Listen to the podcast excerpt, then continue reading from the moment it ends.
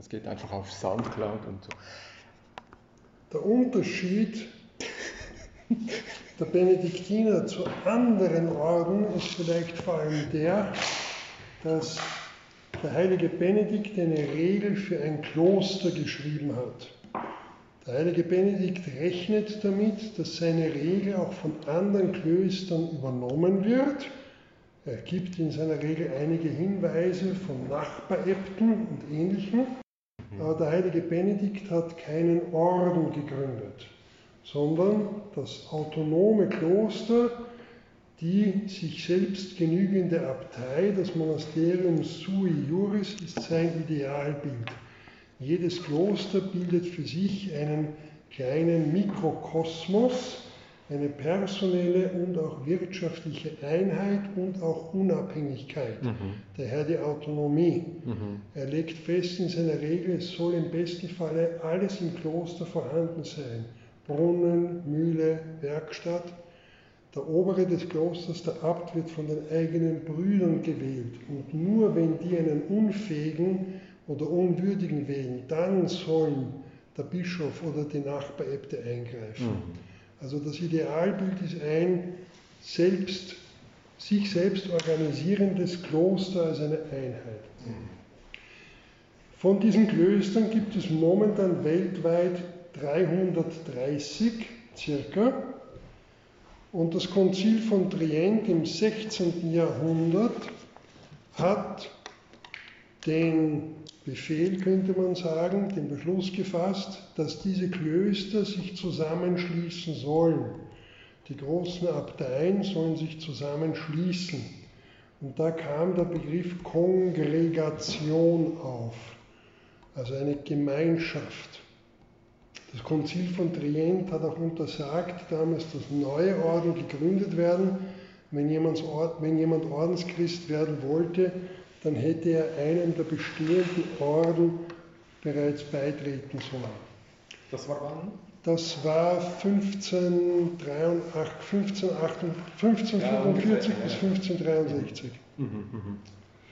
Konzil von Trient. Von diesen Benediktinerkongregationen gab es einmal Höchststand 21, heute sind es 19. Diese Kongregationen sind meistens historisch gewachsen und meistens nach sprachlichen oder nationalen Kriterien gegründet gewesen.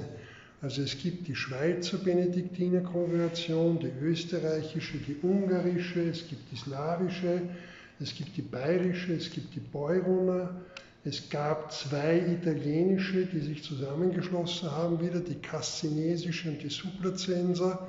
Es gibt zwei nordamerikanische, eine schweizerisch-amerikanische und eine kassinesisch-amerikanische. Die schweizerisch-amerikanische rührt daher, dass viele Schweizer Abteien Klöster in Nordamerika gegründet haben, also Mount Angel, Engelberg oder St. Meinrad, Arch Abbey, St. Meinrad. Mhm. Es gibt eine südamerikanische und so weiter. Papst Leo XIII. wollte Ende des 19. Jahrhunderts die Kirche reformieren, hat sich gedacht, er muss damit anfangen, die Orden zu reformieren und hat sich gedacht, er muss den ältesten Orden nehmen, die Benediktiner. Das Problem, vor dem er sich fand, war, dass die Benediktiner keinen Orden gebildet haben, sondern damals über 15 Kongregationen waren. Und deswegen hat er dann eine Konföderation gebildet, ein loser Dachverband, wo er bewusst den Begriff aus dem internationalen Völkerrecht, der Konföderatio, genommen hat, um die Autonomie der einzelnen Kongregationen bestehen zu lassen. Und dieser Konföderation steht der Abt Primas vor.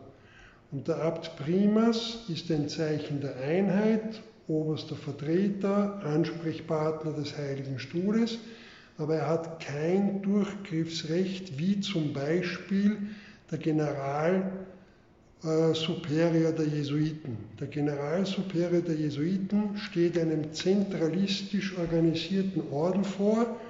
Dieser Orden ist in Provinzen unterteilt, wo es immer einen Pater Provinzial gibt und innerhalb der Provinz dann unterschiedliche Niederlassungen, denen ein jeweiliger Rektor vorsteht. Das heißt, der Jesuitengeneral hätte über seine Provinziale und Direktoren ein Durchgriffsrecht auf den einzelnen Mitbruder, auf den einzelnen Jesuiten und könnte ihn weltweit versetzen von heute auf morgen.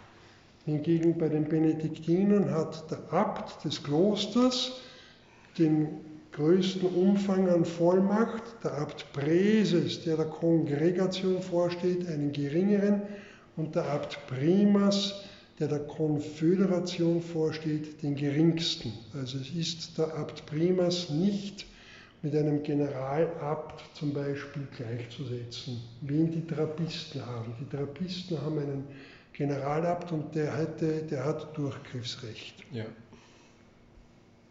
Grandios.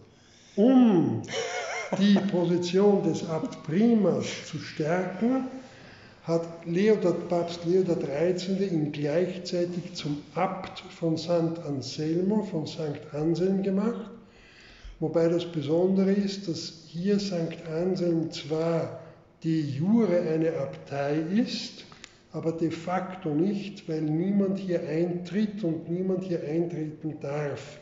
Ja. Wir haben kein Noviziat, weil der Klosterbetrieb sich immer nur auf das akademische Jahr beschränkt und in den Sommermonaten kein Klosterbetrieb ist oder ein sehr eingeschränkter.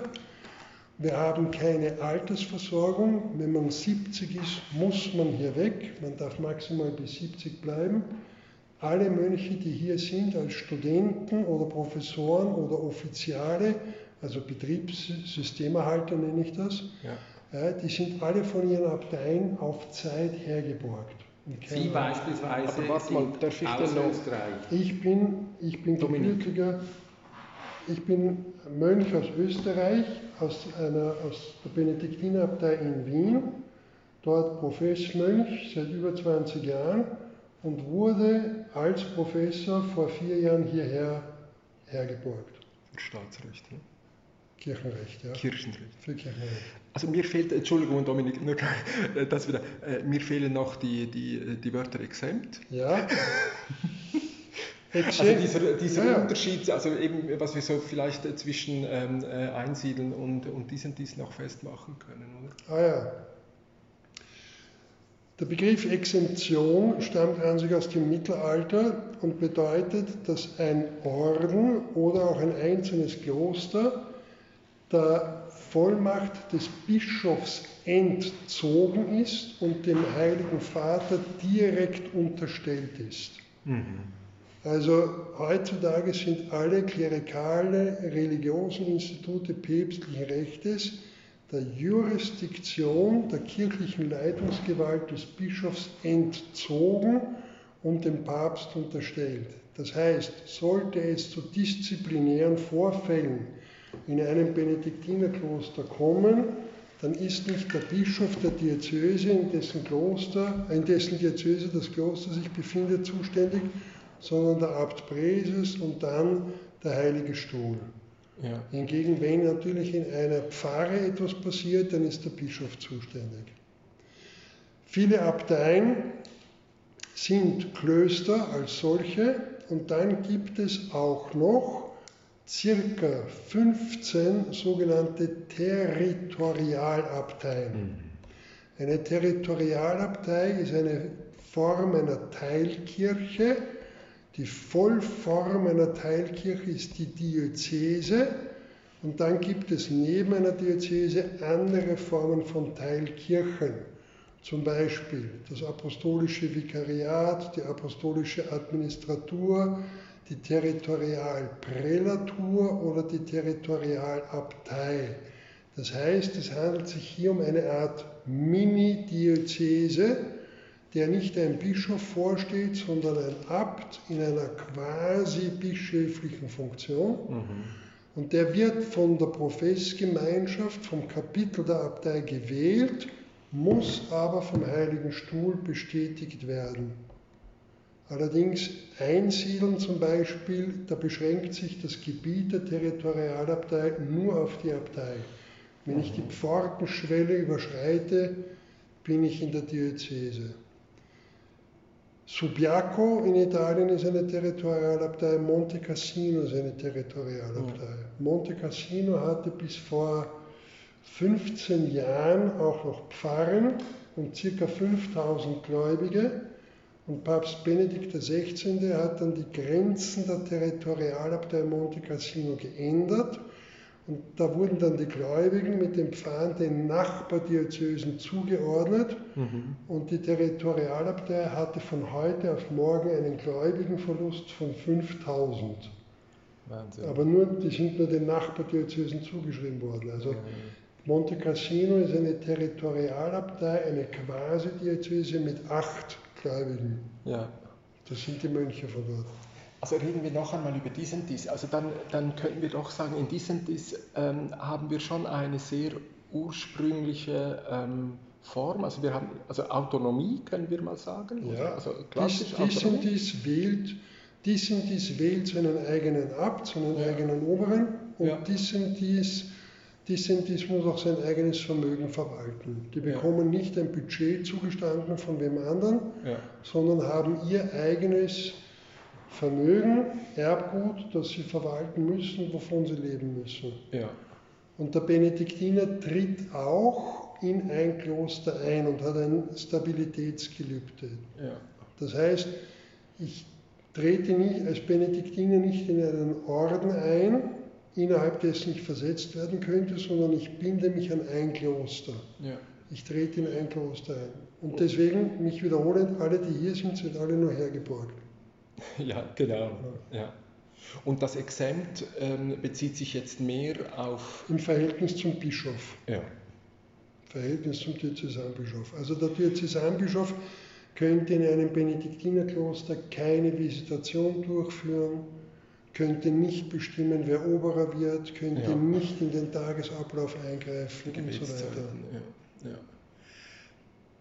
Also du wehrst dich gegen den Begriff Anarchie, gell?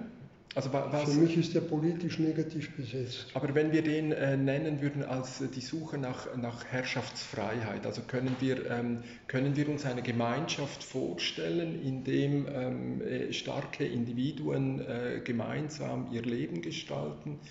Aber ähm, äh, vermeiden äh, wollen in ihren Prozessen, dass sie von anderen ähm, eben bestimmt äh, werden. Äh, so. Also gut, müssen wir ja nicht teilen, aber die Frage ist für mich, was ich schon sehr spannend finde, ähm, also Leo der 13. hat versucht, seine, seine Verwaltung militärischer, hierarchischer, äh, also äh, er will bestimmen. So.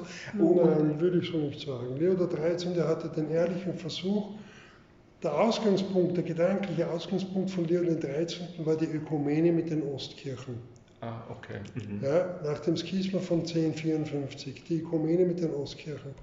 Und deswegen hat er die Benediktiner genommen, weil die sind so alt, dass sie vor jeder Kirchenspaltung sind. Ja.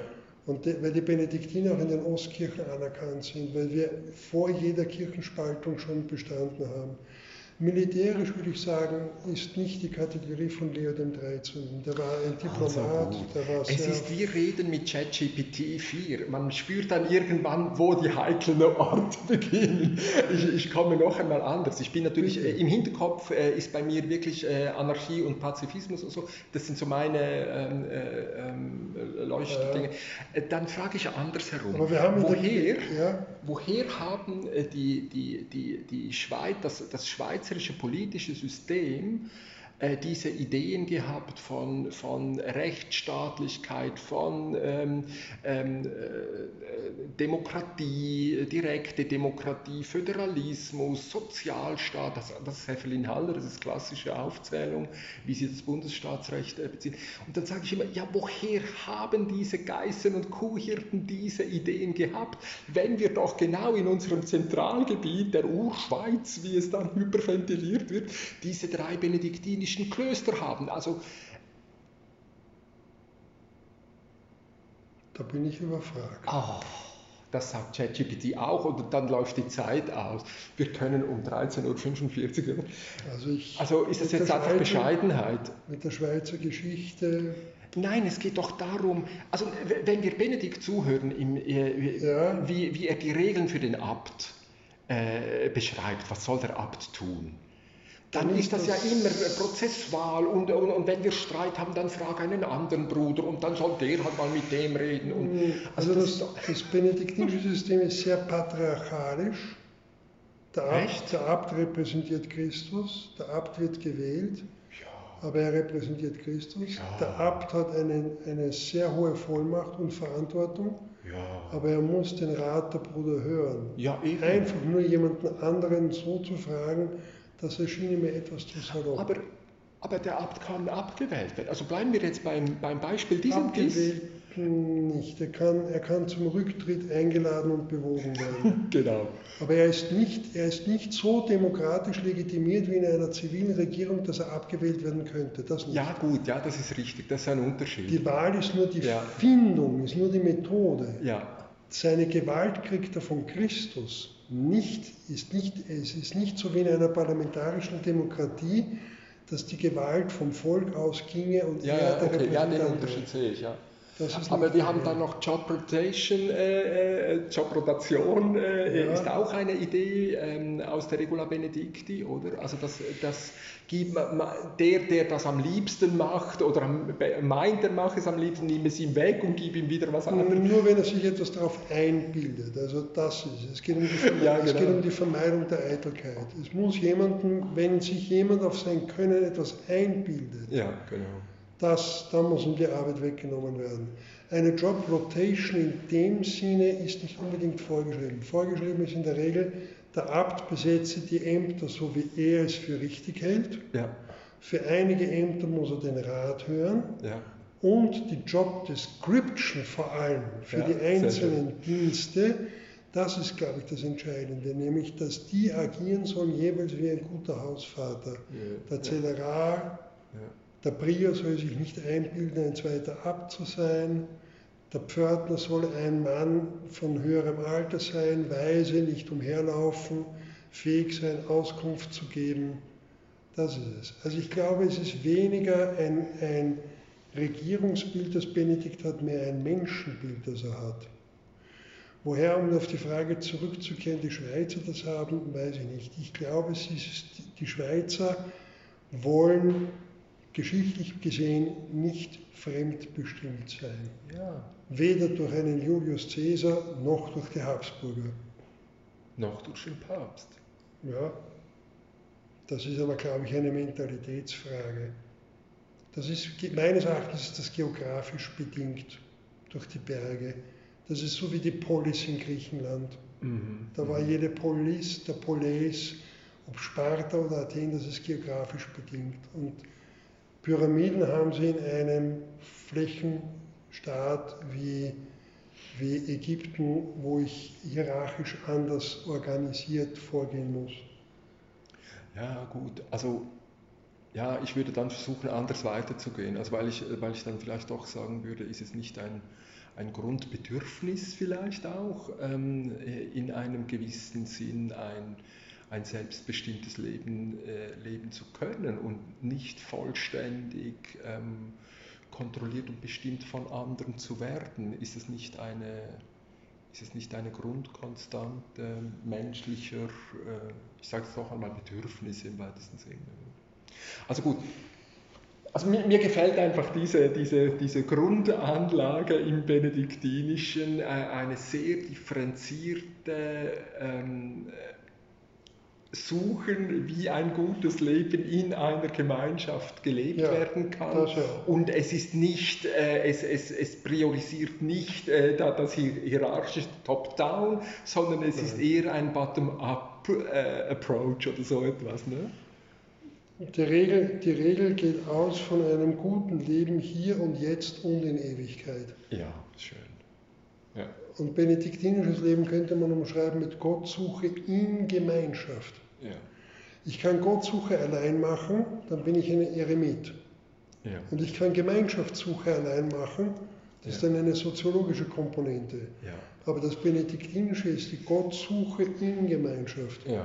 Und nicht das Gott finden. Aber diesen Witz eine- machen wir jetzt nicht noch einmal, oder was? Durch eine gemeinsame Tagesordnung, durch ein gemeinsames Gebet, durch Ja. eine gemeinsame Lebensordnung. Also gut, ja, das, das finde ich äh, toll zusammengefasst, ja, ganz genau. Hey, also ich, ich fand das wirklich äh, wunderschön, diese Begegnung. Ganz herzlichen Dank. Vater Laurenz. Ähm, Dominik, tut mir leid vorher, aber das, das sind so meine Lieblingswörter, gell? Mit, mit denen ich arbeite. Und wo ich einfach immer wieder so jetzt in meinen Arbeiten unglaublich viel Inspiration beziehe, jetzt aus diesem, äh, so als, als Ziermönch in diesem Dies, da so, äh, so äh, in der Nähe sein zu dürfen oder, oder eben diese, diese Benedikt, also von Scholastica haben wir jetzt nicht geredet, das finde ich eben eigentlich auch noch interessant, dass diese Anlage mit, eigentlich ja mit Benedikt und Scholastica auch so ein, ein komplementäres Element hat, ähm, das, das, darüber haben wir jetzt nicht geredet. Soll ich jetzt darüber reden? Unbedingt. Nein, ich meine, äh, ich weiß nicht, äh, ich, ich habe ein schlechtes Gewissen Also, äh, wegen der das Interessante ist, Belastung. bei der Bene, Benedikt tritt ganz hinter seine Regel. Über den heiligen Benedikt als Person wissen wir eigentlich nicht von Benedikt selbst, sondern nur von Papst Gregor II. Mhm. Ah, von Papst Gregor dem Großen, der in Mhm. seinem zweiten Buch der Dialoge von insgesamt vieren, das Mhm. gesamte zweite Buch der Dialoge, Mhm. wo er mit dem Diakon Petrus einen Dialog führt über das Leben des heiligen Benedikt, wissen wir über biografische Notizen. Das ist jetzt aber keine wissenschaftliche Biografie nach heutigen Kriterien, sondern das ist eine heiligen Geschichte, Mhm. mehr äh, nach biblischen Vorbildern. Also biblische Bilder werden hier in Benedikt, finden sich in Benedikt wieder, dass er wie Mose auf den Stein klopft und Wasser hervorkommt Ja, genau. dass er wie ein anderer jemanden rettet oder zum, zum Leben wiedererweckt und ähnliches. Scholastica gilt der Tradition nach als die Schwester Benedikts und repräsentiert, man könnte sagen, den weiblichen Zweig Mhm. des, wenn man so möchte, Ordens oder des benediktinischen Ordenslebens. Mhm. Also die Nonnenklöster führen sich auf Scholastica zurück, wie die Mönchsklöster sich auf Benedikt zurückführen Ja. aber sie ist ebenso wenig greifbar wie Benedikt als historische Person. Also ich könnte kirchengeschichtlich jetzt nicht Benedikt und Scholastiker gleichsetzen mit Franz und Clara. Franz von Assisi und Clara sind historisch greifbarer als Benedikt und Scholastiker. Ah, okay, wusste ich nicht. Ja gut, ihr- also äh, für mich, für mich ist das ja eh klar. Also für äh, meine Annahme ist es eigentlich eher, dass es, äh, dass es eben, es ist eine andere Form von Geschichtserzählung. Also wir hatten das gestern äh, ähm, beim Urknall, oder?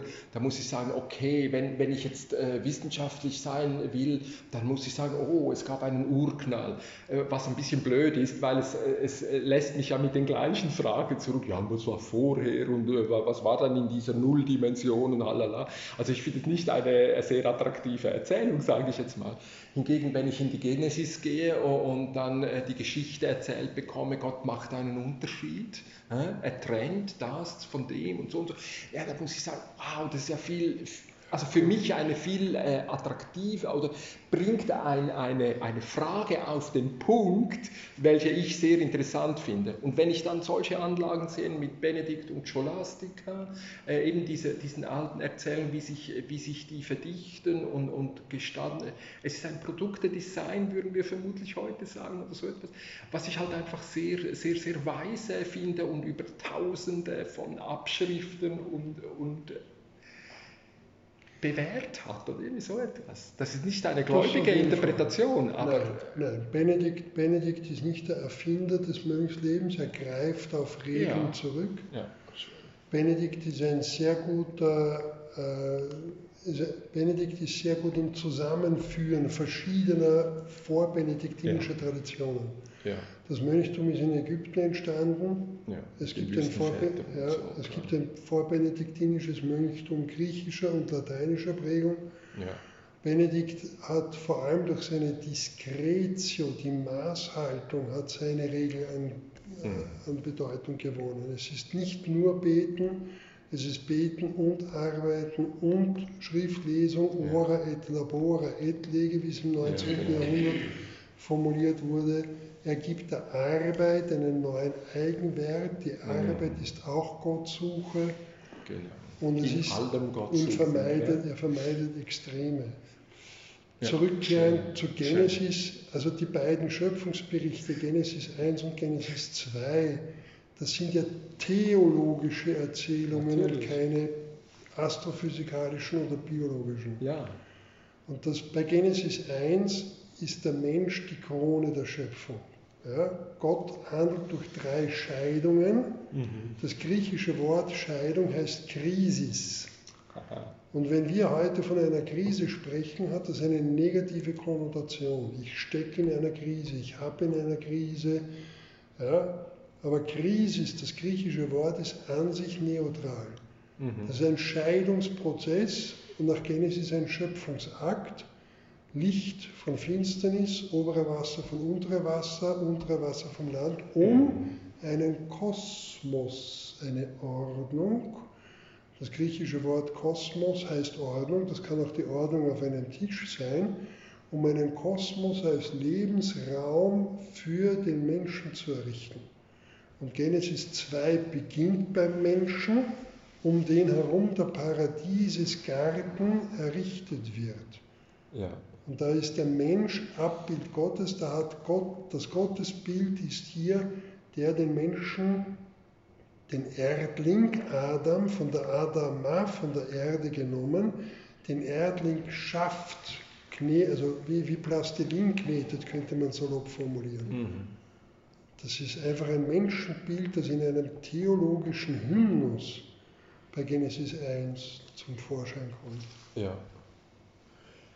Also gut, das passt natürlich extrem gut in mein Beuteschema, oder? Also weil, weil ich dann natürlich sagen würde, ähm, also ich arbeite so mit einer Luhmann Map, sage ich dir, ähm, dass wir sagen können, okay, wir haben, wir haben eine, eine theologische Weltbeschreibung, wir kennen heute eine wissenschaftliche Weltbeschreibung und die Frage ist ja, ähm, können wir uns eine dritte oder eine nächste Kulturform ähm, vorstellen. Ne? Also weil wir ja äh, sehr deutlich äh, für im, im deutschsprachigen Raum seit 100 Jahren in, äh, an dieses Ende gekommen sind von dieser ähm, äh, wissenschaftlichen Welt, Weltbeschreibung durch einen Zivilisationsbruch, wie wir es genannt haben, etc. etc. Oder die Physiker mit der Atombombe und so. Also wo du wie so an, an, an eine, an eine Ende von deinen Möglichkeiten kommst, was dieses System halt eben hergeht.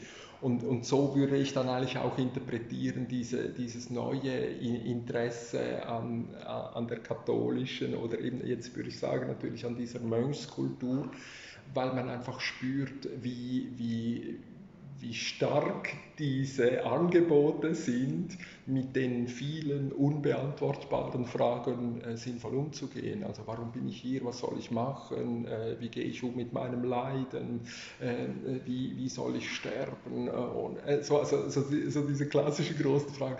Und dann könnte man sagen, ja, die, die Antworten äh, in einem barocken Kloster sind halt schon sehr viel tragender oder, oder so, als, als wenn ich jetzt zum, zum Physiker gehe und sage, ja, ich leide im Moment gerade und was kannst du mir da empfehlen? Und dann kommt eine mathematische Formel, vermutlich ein Medikament heraus.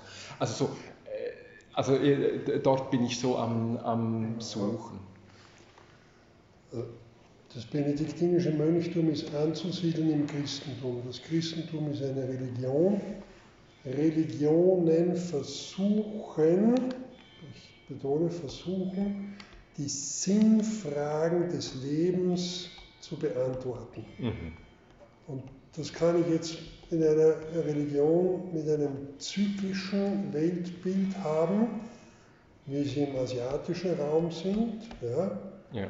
Da ist mein oberstes Ziel im Buddhismus zum Beispiel, um vom Leid frei zu kommen. Ja, das ist der Buddhismus zum Beispiel, sieht als Quelle für alles das Leid oder den Lebensdurst. Und der Lebensdurst produziert Leid, weil ich jemandem anderen, um meinen Lebensdurst zu befriedigen, irgendetwas wegnehme an Lebensraum oder an Lebensenergie.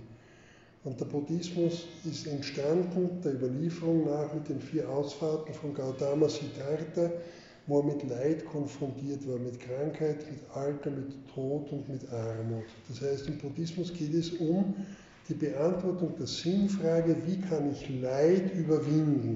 Mhm. Leid kann ich überwinden, indem ich versuche, meinen Lebensdurst zu verringern. Daher habe ich meinen, meine, meinen Antrieb, meine Motivation. Daher eine asketische Form. Ja. Im Islam zum Beispiel ist das Kismet mit dem Schicksal, mit der Bestimmung sehr, sehr dominierend.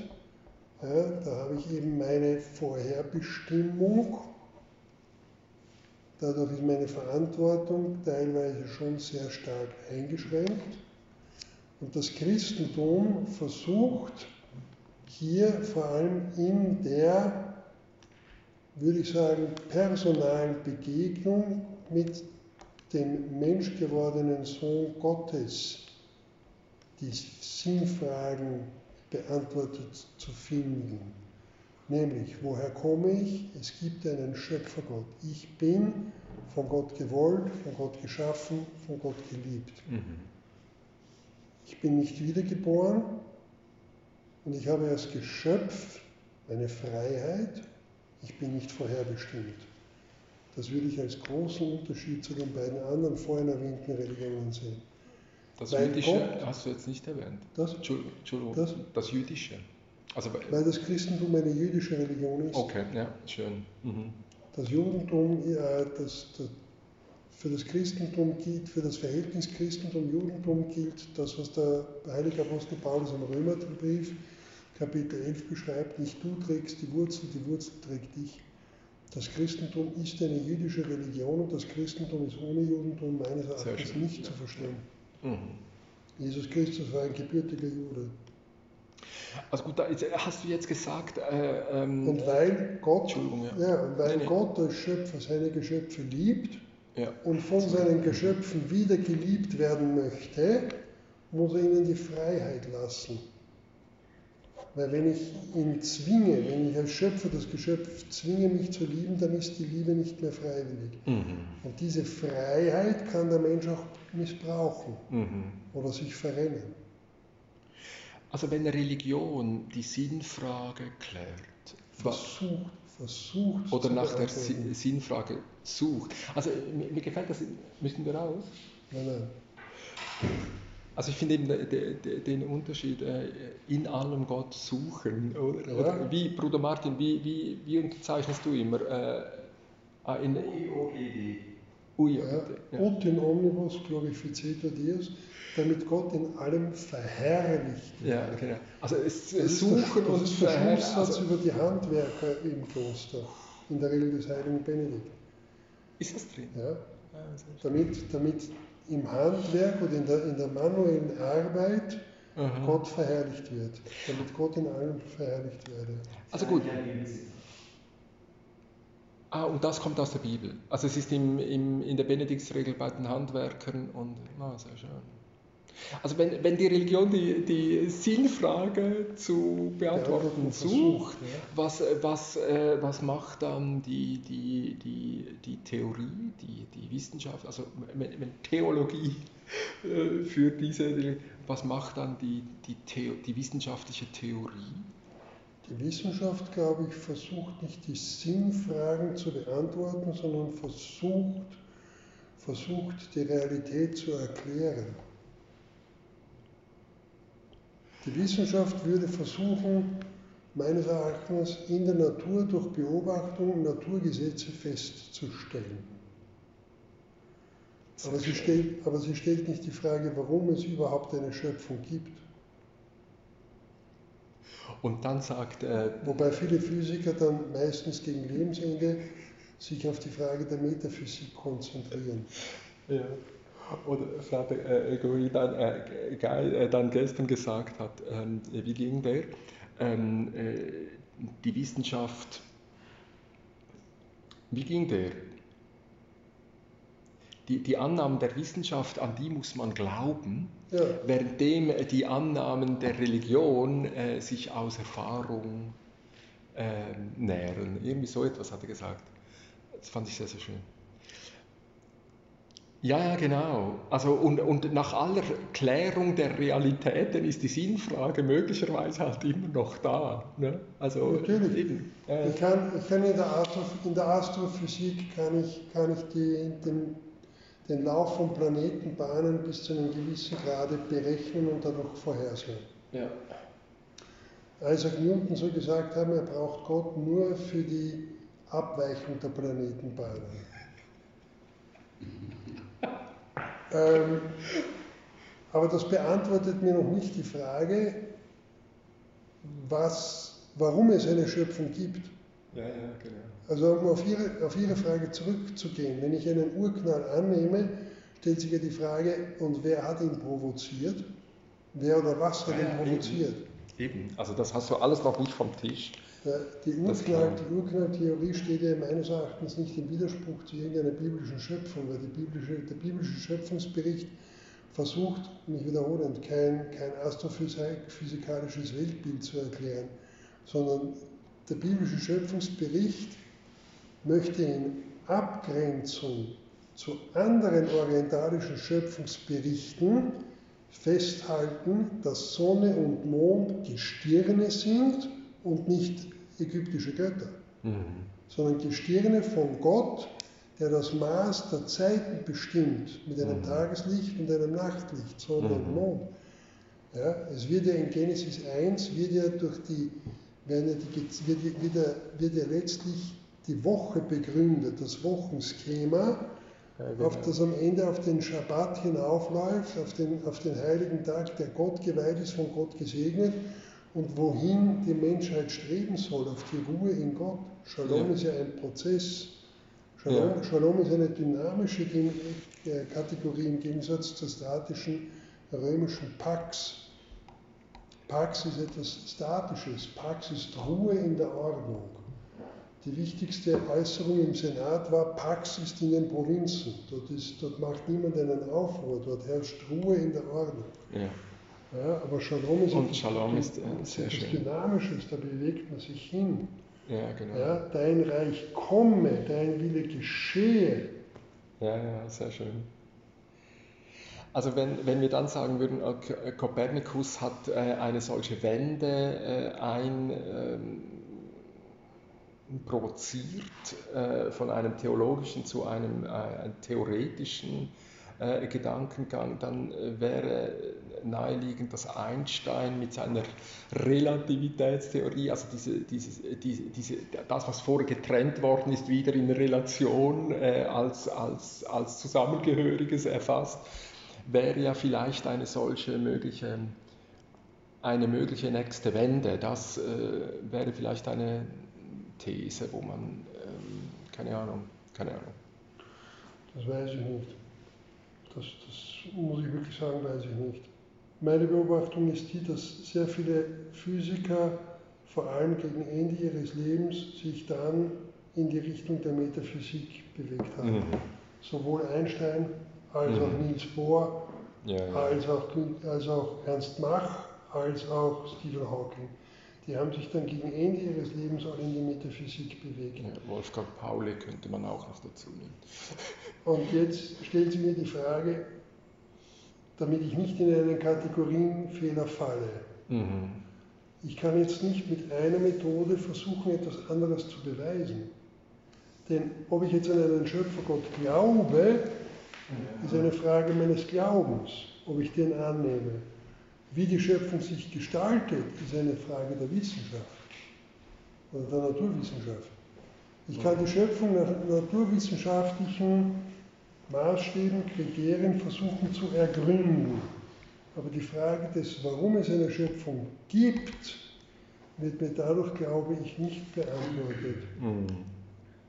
Also das fand ich gestern einfach extrem schön, ähm, wie wir noch einmal äh, eben auch ziemlich hier äh, äh, weitergemacht haben, oder? Also mit diesen, diese, diese Implikation, wa- was Fragen stellen schon mit sich bringt, also wa- wa- was da alles ähm, äh, mitgetragen wird und dann eben Richtung Kategorienfehler geht etc. etc. Hey, also läuft das jetzt bei euch äh, einfach die ganze Zeit so oder seid ihr jetzt einfach hier in den Ferien oder ähm, ist das ein normaler äh, Ablauf eines Tages von äh, Pater Laurentius? Nein, nein. Ein normaler, Arbeits-, ein normaler Tag bei mir, der, der beginnt mit dem, mit dem Frühchor um 6.20 Uhr, italienische Laudes, italienische Eucharistie, Frühstück. Dann haben wir hier Vorlesungszeiten von 8.30 Uhr bis 12.40 Uhr. Das Ja. sind fünf akademische Stunden. Die meisten Studierenden haben vier, also zweimal zwei. Dann ist Mittagshore, Mittagessen, dann ist Siesta, das ist in Italien heilige Stunde. Ja. Und dann ist um 15.30 Uhr bis 18.40 Uhr sind dann wieder Lehrveranstaltungen, 18.50 Uhr und um 19.15 Uhr ist die Vesper und dann ist Abendessen. Ja. Mein Arbeitstag unterm Semester ist so, dass ich letztes Semester hatte ich drei Lehrveranstaltungen, zwei Vorlesungen, ein Seminar und dazwischen sehr viel Schreibtischarbeit. Also Prüfungen korrigieren oder, oder Ja, was, was meint das? Ja, was auch immer. Ich, ich persönlich als Kirchenrechtler schreibe sehr viele Gutachten. Okay. Kirchenrechtliche Beratungen, kirchenrechtliche Gutachten. Also da kommen Pfarreien, da kommen Ordensgemeinschaften in Abteien. meinem Fall. In meinem Ja, Fall sind es. Ordensgemeinschaften. Ja, genau. Wow. Und, Ja. für all, und hier im Haus bin ich persönlich für alles Hochschulrechtliche verantwortlich. ja, Statuten angehängt, äh, Institute und so weiter. ja, ja. Also dieser ganze Zusammenhang zu den ähm, äh, weltlichen Universitäten. Aber ihr, also ihr habt Promotionsrecht und alles drum und dran. Ja.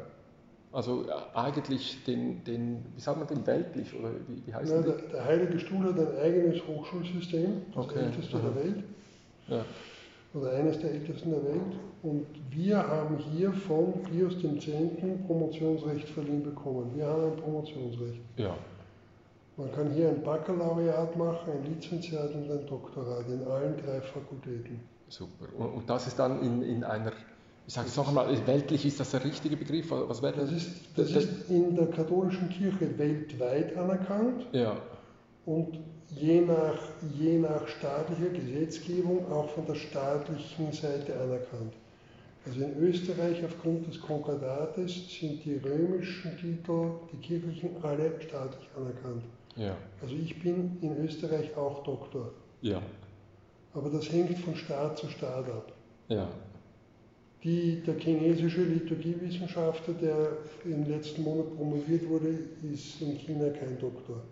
Aber er kann beim chinesischen Seminar Ja. unterrichten, Liturgie. Das ja. Ich hätte noch eine Frage. Bitte. Es gab ja diesen Schweizer Abt Primas, Ja. ähm, der den Katholiken in der Schweiz vertraut ist, der Benno Gut, ähm, der 1970 im Kloster Einsiedeln, wo er auch ursprünglich Abt war, äh, gestorben ist, auch dort in der Gruft beigesetzt wurde. Äh, Benno Gut wurde schon 1959, ein Jahr nach meiner Geburt, äh, zum Abt Primas in äh, San Anselmo. Können Sie etwas über diesen Benno Gut sagen, diesen Schweizer? Ja. Benno Gut war, äh, möchte ich sagen, ist erst im zweiten Anlauf gewählt worden. Sein Vorgänger war auch ein Schweizer, Bernhard Kählin. Der war ein Kompromisskandidat, weil damals schon bei der Wahl von Bernhard Kählin wollten die Äbte den Benno Gut wählen. Und der Heilige Stuhl wollte aber einen amerikanischen Benediktiner, Ulrich Beste, zum Abrimus gewählt haben. Und da ist damals der Spruch entstanden, der Beste war nicht gut genug und der Gut war nicht der Beste, deswegen haben sie einen Kählin gewählt. Als Bernhard Kählin dann gestorben ist, wurde Benno Gut gewählt als Abt von Einsiedeln. Vor allem auch, glaube ich, deswegen hat man zum zweiten Mal einen Schweizer gewählt, weil die Schweiz immer neutral war und wenn man einen Schweizer Benediktiner wählt, dann ist das meistens aus einem gut bestellten Kloster.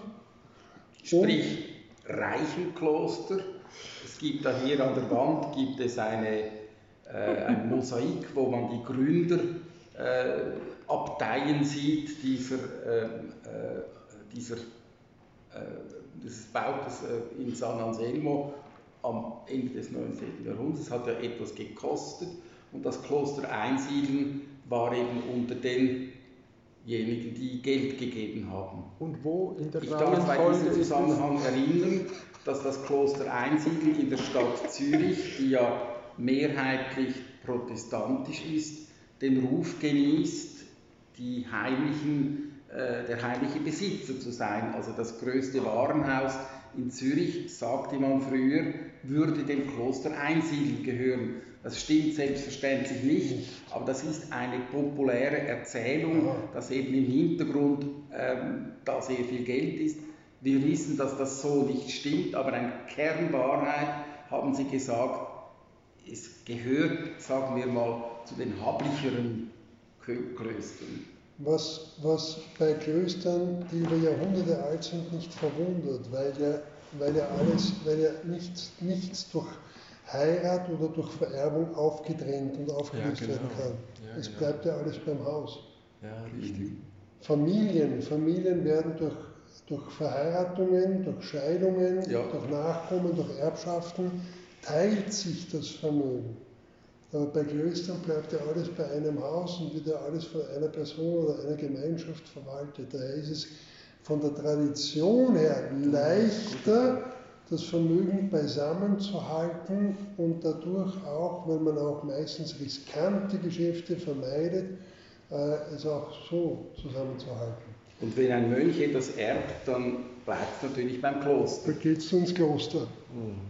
Um auf Benno Gut zurückzukehren, genau. der war hier Abt Primas, er war hier Professor für Neues Testament und er wurde dann, wie er Abt Primas war, nach einer Zeit lang, wurde er dann vom Heiligen Stuhl zum Kardinal, vom Papst zum Kardinal kreiert und war dann Präfekt der Gottesdienstkongregation. Aber nicht mehr sehr lange, ich glaube, das war 1967, 1970 ist er gestorben, also hat er dieses Amt nur noch drei Jahre ausüben können. Es sind aber unter seiner Zeit als Präfekt wichtige liturgische Bücher nach dem Konzil herausgegeben worden. Eine wichtige Zeit, diese Zeit, sehr auch wenn es kurz war, 1967 gerade Unbedingt. das Konzil fertig, Unbedingt. bis 1970 eine, eine wichtige Zeit. Äh, eine kleine Anekdote, Sie haben uns äh, die Orgel gezeigt und was der Laie und der Besucher nicht sieht, das wissen Sie. Ähm, es gibt in der Orgel eine Art Loge, das heißt ein Platz, wo man sitzen kann. Und dieser Platz ist verbunden äh, mit einem Raum im Hintergrund. Wie war das genau? Ähm, es gab hier in San Anselmo, es gab hier in San Anselmo eine sogenannte Kardinalssuite.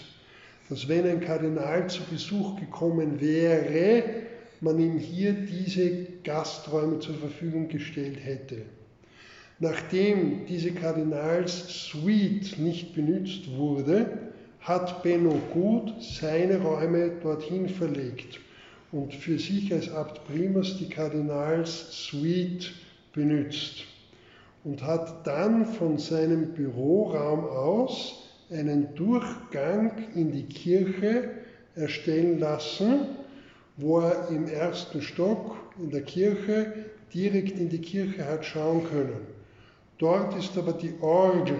Und jetzt hat die Orgel nicht einen durchgehenden Pfeifenprospekt, sondern die Orgel ist um einen, die Pfeifen sind um einen Hohlraum angeordnet.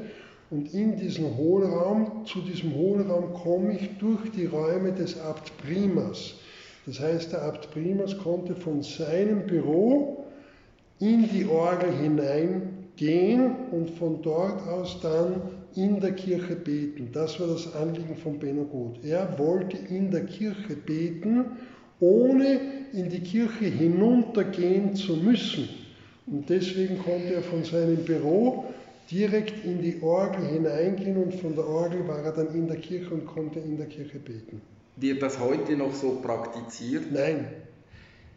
Das ist, das ist eine geschlossene Holztür, dahinter ist ein Staubsauger. Wenn ich mir diese Geschichte anhöre und Sie sagen, das hat sich eben ein Schweizer, dieser Benno Gut, hat sich ausgedacht, es könnte ja sein, dass er von der Geschichte von Bruder Klaus, Niklaus von Frühe, inspiriert war. Der hat ja seine Klause ähm, auch an die Kirche angebaut, sodass er äh, von seiner Klause aus die Gottesdienste der Kirche folgen konnte, aber seine Klause nicht verlassen musste. Also das ist, das ist eine sehr fromme Theorie, die ist sicher schön. Er könnte ebenso inspiriert sein vom spanischen König Philipp II., der im Escorial sein Büro neben dem Presbyterium hatte und durch ein, ein Holzfenster direkt auf den Tabernakel hat schauen können. Ebenso könnte man sagen, dadurch, dass Benno Gut den ersten Aufzug in San Anselmo hat einrichten lassen, dass es vielleicht auch nur Bequemlichkeit war. Ich weiß es nicht, ich habe nicht gekannt. Das bringt mich zu einer allerletzten Bemerkung.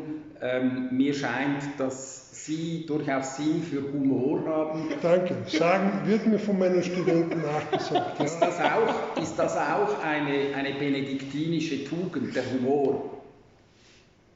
Es ist zumindest eine laurentinische Tugend. Und was ist ah, Laurentius? Laurentius? Das ist Ihr Namenspatron. Das ist mein Namenspatron und der hat, der hat äh, bei seinem Martyrium, der wurde geröstet, 257 bei einer Christenverfolgung, der wurde geröstet und hat, anstatt zu schreien, gesagt, dreht mich um, auf der einen Seite bin ich schon gar.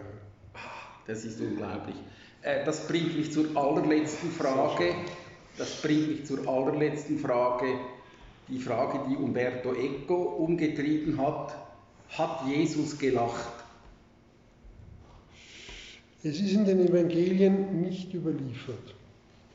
Es ist aber auch nicht überliefert, dass er es nicht getan hätte. Es ist in den Evangelien überliefert, dass er geweint hat über das Schicksal der Stadt Jerusalem und vor der Auferweckung des Lazarus. Aber warum soll Jesus nicht gelächelt haben, als er den Kindern die Hände aufgelegt hat, nachdem er seine Jünger gescholten hat, lasset die Kinder zu mir kommen. Und warum soll er nicht gelächelt haben im Johannesevangelium, als er die Ehebrecherin weggeschickt hat mit den Worten, geh hin und sündige fortan nicht mehr.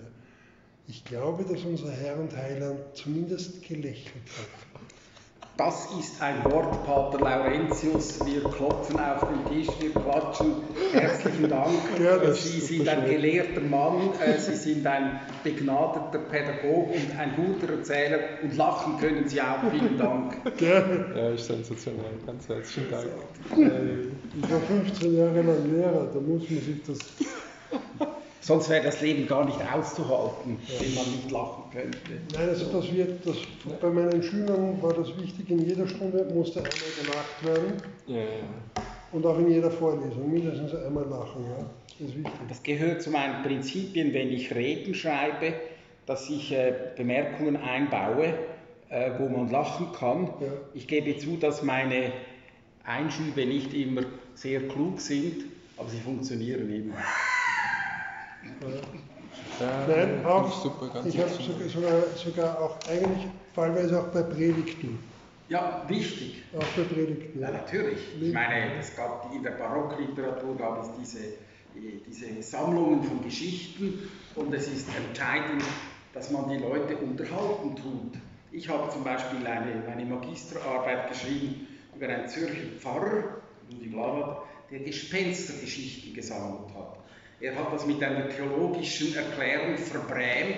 Er hat nämlich gesagt, war natürlich ein Protestant, es gibt keine armen Seelen, wie das die Katholiken behaupten, aber äh, es gibt diese Erscheinungen, es sind, es sind Geister, es sind, es sind gute und böse Geister, es gibt das. Und dann hat er genüsslich hat er die Geschichte erzählt, die da in, der, in der äh, Renaissancezeit erzählte, die Geschichte von den Lichterkrebsen äh, in Chiavenna. Also da hat eben ein Pfarrer, um den Gläubigen Eindruck zu machen, hat Kerzen äh, auf, den, auf, die, auf die Krebse montiert und die sind dann irgendwie über den Kirchhof marschiert und er hat eben den Gläubigen gesagt, das sind jetzt die armen Seelen, die haben es aber gemerkt und so war das ein Betrug. Und wir wissen es, wenn es nicht äh, stimmt, dann ist es eine gute Geschichte. Solche Geschichte hat er gesehen, solche Geschichten hat er gesammelt. Oder? Und die Geschichten sind eben manchmal auch lustig. Ja, natürlich. Was, was mich einfach be beeindruckt jetzt, äh, also diese, diese Aktualität, also ich finde es enorm beeindruckend, dass wir in dieser benediktinischen äh, Tradition im, im, im Umgang mit wie eben dieses gute Leben suchen. Ne? So, also das, die, diese hohe Aktualität und deshalb finde ich diese, diese Art und Weise, wie du, wie du da Zugänge baust, besonders, ähm, also für, ist jetzt für mich einfach besonders ähm, ähm inspirierend oder ähm, also hilft Orientierung zu finden in diesem, also eben das Bild, was du gebracht hast mit den, mit den Jesuiten, also diese Top-Down und, und Bottom-Up. Also es sind ja einfach diese einfachen Unterscheidungen, die, die aber helfen und Zugänge machen, um dann auch wieder weiterzumachen. So, irgendwie sowas.